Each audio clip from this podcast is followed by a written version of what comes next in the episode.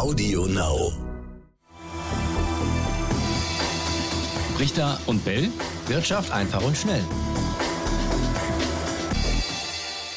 Und damit ganz herzlich willkommen eine neue Folge Brichter und Bell Wirtschaft einfach und schnell. Und wie immer mit dabei Raimund Brichter. Grüß dich, Raimund. Grüß dich, Etienne. Grüßt euch da draußen. Ich hoffe, euch geht's allen gut. So kurz vor Weihnachten. Alle Einkäufe schon getätigt.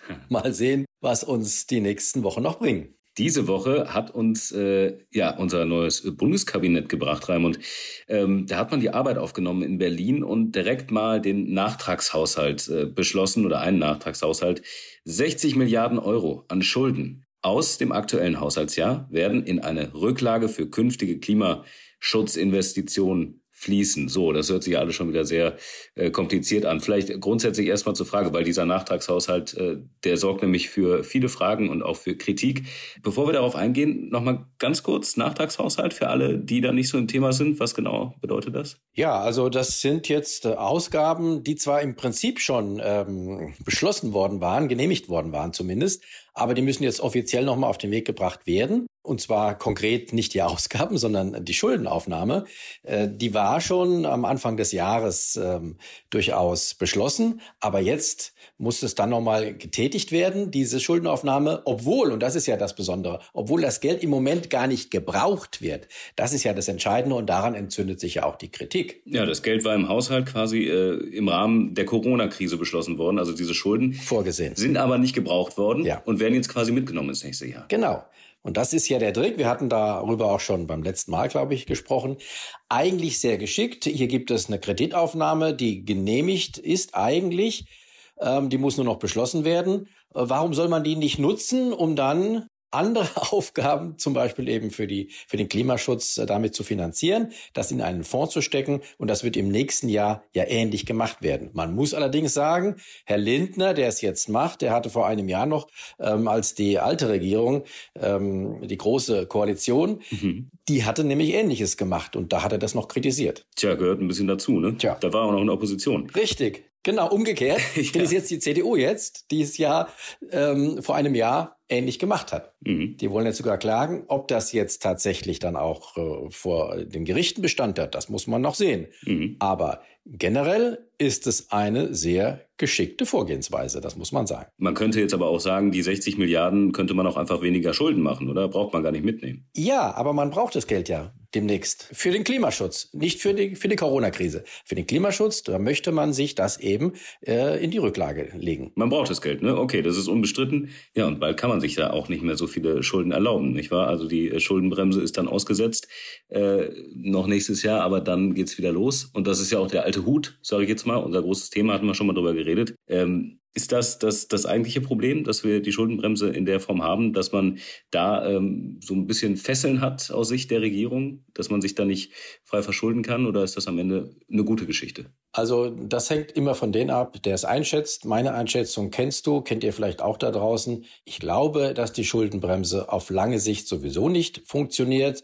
Über einige Jahre hat sie die letzten Jahre mal gehalten, einigermaßen. Aber wir sehen ja, sobald eine Krise kommt, muss sie außer Kraft gesetzt werden. Bei der nächsten Krise muss sie wieder außer Kraft gesetzt werden. Naja, dann kann man sie mal zwischendrin vielleicht für ein, zwei oder drei oder ein paar mehr Jahre einhalten. Das werden wir sehen. Aber langfristig ist diese Schuldenbremse da bin ich der festen Überzeugung keine gute Idee. Wobei eine Reform der Schuldenbremse bräuchte eine Zweidrittelmehrheit im Bundestag.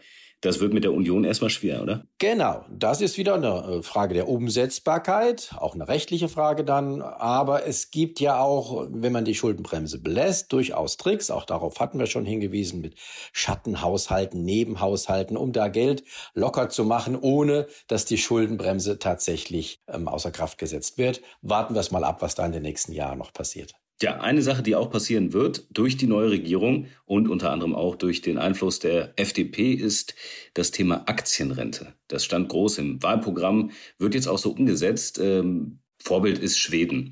Wir haben auch schon mal drüber geredet, Raimund. In dem Zusammenhang hat uns äh, unser Hörer Klaus geschrieben. Der hat gesagt, äh, das Thema, Thema Aktienrente müsst ihr noch mal ein bisschen näher drauf eingehen. Was hat das für Auswirkungen jetzt äh, auf mich konkret, fragt der Klaus, äh, auf den Anleger, auf das Depot von ihm und von allen, die auch da ein Depot haben, uns gerade zuhören. Also was sind die Auswirkungen der Aktienrente? Vielleicht noch mal kurz generell gesagt, was ist überhaupt der Hintergrund? Was ist damit geplant?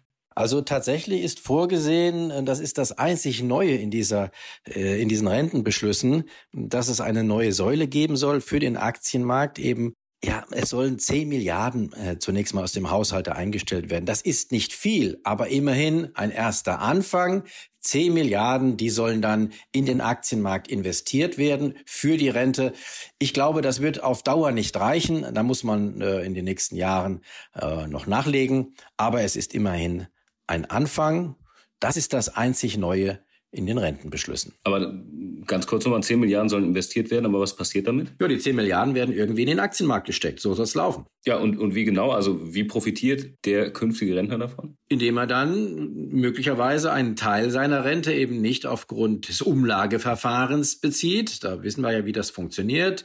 Die gegenwärtig äh, arbeitenden Menschen, die finanzieren tatsächlich die Renten aus ihren Löhnen, die Renten für die gerade lebenden Rentner, sondern ein Teil wird jetzt angelegt am Aktienmarkt. Wenn es dann die erhofften Renditen bringt, profitiert äh, der Rentner tatsächlich davon. Wenn nicht, dann nicht. Das muss man halt auch sehen. Wir wissen ja auch, mhm. Aktienmärkte können schwanken, die Kurse können fallen.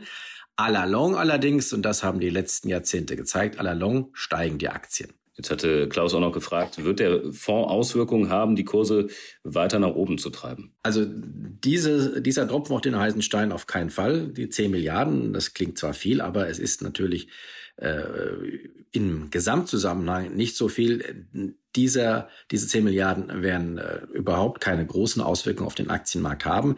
Wenn es in den nächsten Jahren dann tatsächlich so kommt, dass sukzessive mehr Geld auch aus der Rente in die Aktien geleitet wird, dann könnte es durchaus eine stabilisierende Wirkung haben. Mhm. Aber vergessen wir auch nicht, auch die Renten müssen ja irgendwann gezahlt werden. Wenn es dann irgendwann mal aus diesem äh, Volumen, das dann angelegt worden ist, zu Auszahlungen kommt, dann könnte das wiederum den gegenteiligen Effekt auf den Aktienmarkt haben, ja. nämlich fallende Kurse. Stabilisierung, das hat er ja auch noch angesprochen, also im Gegensatz zu äh, den computergesteuerten äh, Sekundenhandel. Das war seine, seine Frage auch noch. Also das ist dann in der Form schon ein bisschen ja, planbarer, stabilisierender, wenn man das auf der Ebene fährt. Ja, auf jeden Fall, das kann man so sagen. So, und generell das Thema Rente und äh, Ampel haben wir, glaube ich, auch mal kurz angesprochen. Können wir, glaube ich, in dem Zusammenhang auch nochmal machen. Wie ausgewogen oder wie realistisch ist das, was man da in Berlin jetzt äh, mit Blick auf die Rente vorhat? Abgesehen von dem, was wir gerade besprochen haben, ist überhaupt nichts Neues äh, in Sachen Rente beschlossen worden oder auch im, im Plan. Es ist aus meiner Sicht tatsächlich ein großer Schwachpunkt und nicht so überzeugend. Im Grunde bleibt nämlich äh, alles beim Alten. Die Stellschrauben sind ja das Rentenniveau, der Beitragssatz, das Renteneintrittsalter. Da wird nichts gemacht. Aber wir haben auch darüber schon häufiger gesprochen. Es muss was geschehen, denn äh, es kommen ja immer weniger neue Junge nach die dann eben die Renten der gerade lebenden Alten finanzieren müssen. Und das gibt eine Unwucht. Und aus der müssen wir raus. Hm. Also realistisch gar nicht so umzusetzen, wie das jetzt äh, angekündigt wurde. Ja, man. Jedenfalls für den Moment. Man äh, schiebt äh, es wieder auf die Zukunft. Und irgendwann wird man hm. vielleicht dann irgendwas beschließen. Möglicherweise wird tatsächlich das Rentenniveau gesenkt oder der Beitragssatz muss doch nochmal angehoben werden oder das Renteneintrittsalter. Davon gehe ich aus muss doch noch mal nach oben gesetzt werden. Aber die SPD plant ja nicht nur für vier Jahre, hat man ja schon mehrfach gesagt, sondern für acht oder noch länger. Also vielleicht wird das ja noch mal ein Thema, mindestens oder spätestens in vier Jahren oder auch schon zwischendurch von Seiten der Opposition. Raimund, äh, schönen Dank erstmal für heute. Ich würde sagen, wir schließen damit ab für den heutigen äh, Donnerstag. Und wenn ihr da draußen äh, noch Fragen habt oder Anregungen, schreibt uns gerne brichter und belle ntv.de. Das ist unsere E-Mail-Adresse. Genau. Und ich kann vielleicht schon mal eine Ankündigung machen für die nächste Woche. Wir hatten ja dazu aufgerufen, so ein paar Themenvorschläge zu machen. Und in der nächsten Woche ist tatsächlich ein Themenvorschlag dran. Da hat nämlich ein Hörer gefragt, wie ist das eigentlich mit Aktienrückkäufen? Was verbirgt sich dahinter? Was für Konsequenzen haben die? Und darüber werden wir in der nächsten Woche reden. Ciao, ciao. Bis dann. Richter und Bell. Wirtschaft einfach und schnell.